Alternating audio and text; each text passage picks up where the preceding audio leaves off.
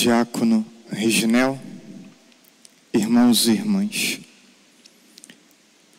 Entre vós, há alguns que vivem à toa, muito ocupados em não fazer nada. O Evangelho nos apresenta um do, dos discursos escatológicos de Jesus. E quando falamos escatologia, falamos dessas realidades últimas da vida humana. É um tema próprio desse período do ano, finalzinho do tempo comum e as primeiras semanas do advento. Vamos hoje é, refletir sobre a ociosidade e o trabalho, sobre o tempo, como nós lidamos com aquilo que somos chamados a fazer como obra de nossas mãos. Alguns dos primeiros cristãos, e isso fica retratado na segunda leitura, por acharem que o final dos tempos era uma realidade iminente, próxima, imediata, compreendiam ser inútil trabalhar e produzir. Na compreensão de alguns deles, melhor seria viver dia a dia, sem assumir compromissos e empenhos de longo prazo. E tal mentalidade, sem dúvida, repercutia em ociosidade e uma vida sem fecundidade. Além disso, Havia uma cultura própria daquele tempo também que desvalorizava o trabalho manual, porque esse tipo de trabalho era comum ser feito por escravos. Portanto, temos uma cultura que desvaloriza o trabalho e temos uma ideia errada de um final dos tempos iminente. Esse contexto nos ajuda a entender a segunda leitura que escutamos. Paulo, ele não só motiva o trabalho, mas ele próprio trabalha e trabalhando partilha para suprir necessidade de muitos dos irmãos do seu tempo. Podemos ainda é, recordar das primeiras páginas da Escritura que mostram Deus trabalhando seis dias na obra da criação e descansando no sétimo, podemos ainda olhar para Jesus e recordar que ele aprende a trabalhar e trabalhos manuais, aprende com seu pai, José, a ser carpinteiro. De modo que não podemos compartilhar dessa visão que desvaloriza e desqualifica o trabalho.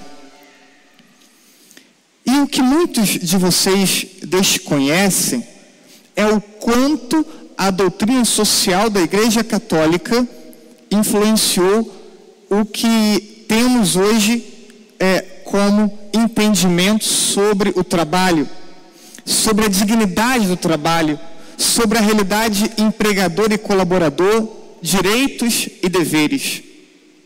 A Igreja Católica influenciou diretamente a compreensão que temos hoje sobre o tema. Um texto da igreja do século XIX, lançado em 15 de maio de 1891, chamado Rerum Novarum.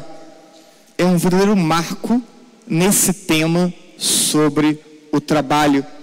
O contexto era aquele contexto de desenvolvimento industrial na Europa e o trabalho nas indústrias, um trabalho análogo à escravidão.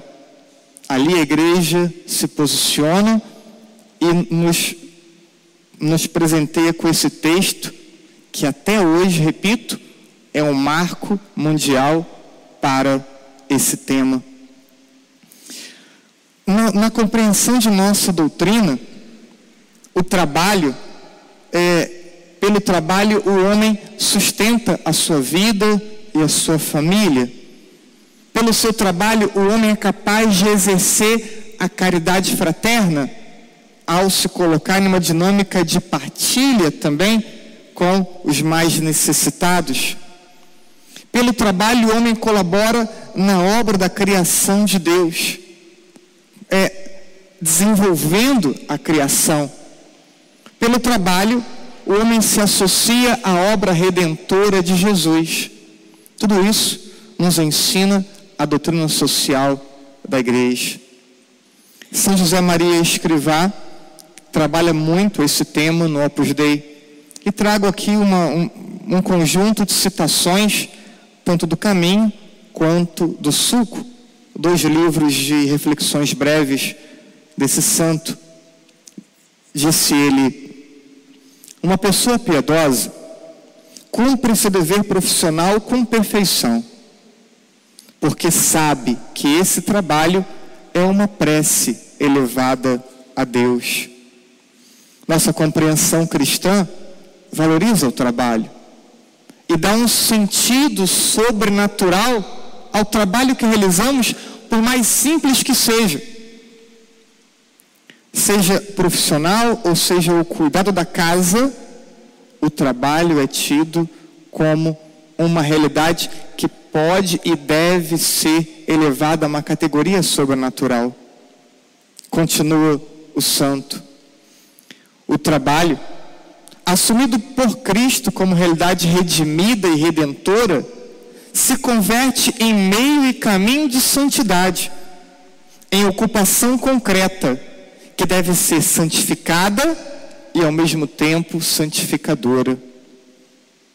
Põe um sentido sobrenatural na tua atividade profissional de cada dia e terás santificado o teu trabalho. Portanto, é, precisamos purificar a forma como olhamos para o trabalho. Porque com frequência nos deparamos com pessoas que não exercem bem. Exerce com má vontade, exerce é, com mau humor, exerce não, não finalizando e não realizando com perfeição. Tive a oportunidade de, de abençoar duas grandes lojas aqui na cidade, com muitos funcionários, e, e dizia isso. É, celebramos esse momento em ação de graças, não apenas pelo patrimônio do proprietário, mas por cada vaga de emprego que, que foi possibilitada por essa inauguração. E dizia: às vezes não trabalhamos naquilo que gostaríamos, mas precisamos trabalhar e ter ação de graças por aquilo que temos hoje. Nunca perder essa dimensão de ação de graças, de gratidão. Mesmo que tenhamos o desejo e almejemos algo maior, mas nunca sem gratidão, nunca sem perceber que a realidade do trabalho é uma realidade que precisa ser santificada e ela sendo elevada a uma categoria sobrenatural, ela também me santifica, me torna melhor. Vendo como é importante o trabalho, podemos perceber como é perigoso a ociosidade. Muitos não sabem lidar com o tempo e acabam por desperdiçar o tempo que temos. E o curioso é que os que têm mais dificuldade de lidar com o tempo são aqueles que parecem ter menos tempo. Os mais livres são os que têm menos tempo, de regra. Desperdiçamos o tempo, vivemos sem ordem, sem organização, sem horário para cada coisa. E quanto mais desorganizados são as pessoas, menos coisas realizam e menos tempo elas dispõem. O dia dura igual para todo mundo mas a forma como cada um lida com o tempo é diferente. Sem ordem, o tempo não rende. E as ações que realizamos parecem também não serem fecundas e abundantes. Muitas pessoas dão margem à preguiça e são dominadas, controladas pela preguiça, sempre cansadas e desanimadas. Outras valorizam apenas realidades prazerosas. Só que a vida não é feita só do que temos prazer de realizar. E tudo, com prazer ou sem prazer, precisa ser feito com perfeição, e ser oferecido a Deus. Atitudes que tende a deixar a vida vazia. Digo, a falta de ordem, o desperdiçar do tempo, é, a preguiça, é, a busca só daquilo que dá prazer nas ações, deixa a vida vazia, deixa a vida com pouco sentido. E muitos que vivem à toa acabam tendo tempo para ações erradas. A fofoca é uma delas, né? Muito tempo para falar da vida alheia. E como isso aparece nas confissões. É difícil alguém dizer que é fofoqueiro, mas a conversa sobre a vida alheia é uma expressão de tempo ocioso. E o santo diz assim: quando tiveres uma ocupação de trabalho, melhorará a vida da tua alma. Serás mais varonil, porque abandonarás esse espírito fofoqueiro que consome. E muitas pessoas, repito, por tempo ocioso, se ocupam demais da vida das outras pessoas.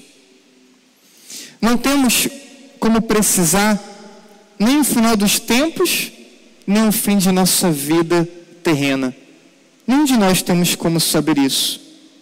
E por isso eu pergunto: o que iremos apresentar a Deus como obra de nossas mãos? Ao fim de nossa vida, o que iremos apresentar a Deus como obra de nossas mãos? Ao fim de nossa vida, o queremos apresentar como nossa parcela de colaboração no desenvolvimento da criação e na salvação das pessoas. Porque muitos não colaboram, nem com a igreja, nem com a evangelização, porque alegam não ter tempo. O que iremos apresentar a Deus ao fim de nossa vida? Continua o santo, não compreendo que te digas cristão e tem essa vida de preguiçoso inútil? Será que esqueces que a vida de trabalho, a vida de trabalho de Cristo? E ainda estar ocioso é coisa que não compreende no homem e uma mulher com alma de apóstolo. Aquele que se sabe discípulo de Jesus e que entende ter uma missão nesse mundo, na, na família, na sociedade, de levar Jesus às pessoas, isso é incondizente com tempo inútil. Isso é incondizente com ociosidade. Como ficar ocioso enquanto tantas pessoas ainda não conhecem o amor transformador de Jesus? Como ficar ocioso enquanto tantas pessoas dependeriam de nossa caridade fraterna? O tempo é algo muito precioso e precisa ser muito bem aproveitado. Com ele, trabalhe para sua família, trabalhe para a sociedade, trabalhe para a igreja e contribua para a própria salvação e para a salvação de muitas pessoas. Que Deus nos ajude com a sua graça para que possamos é, aproveitar o tempo valorizar o trabalho e nos empenharmos sempre no cumprimento da vontade de Deus. Assim seja. Amém. Amém.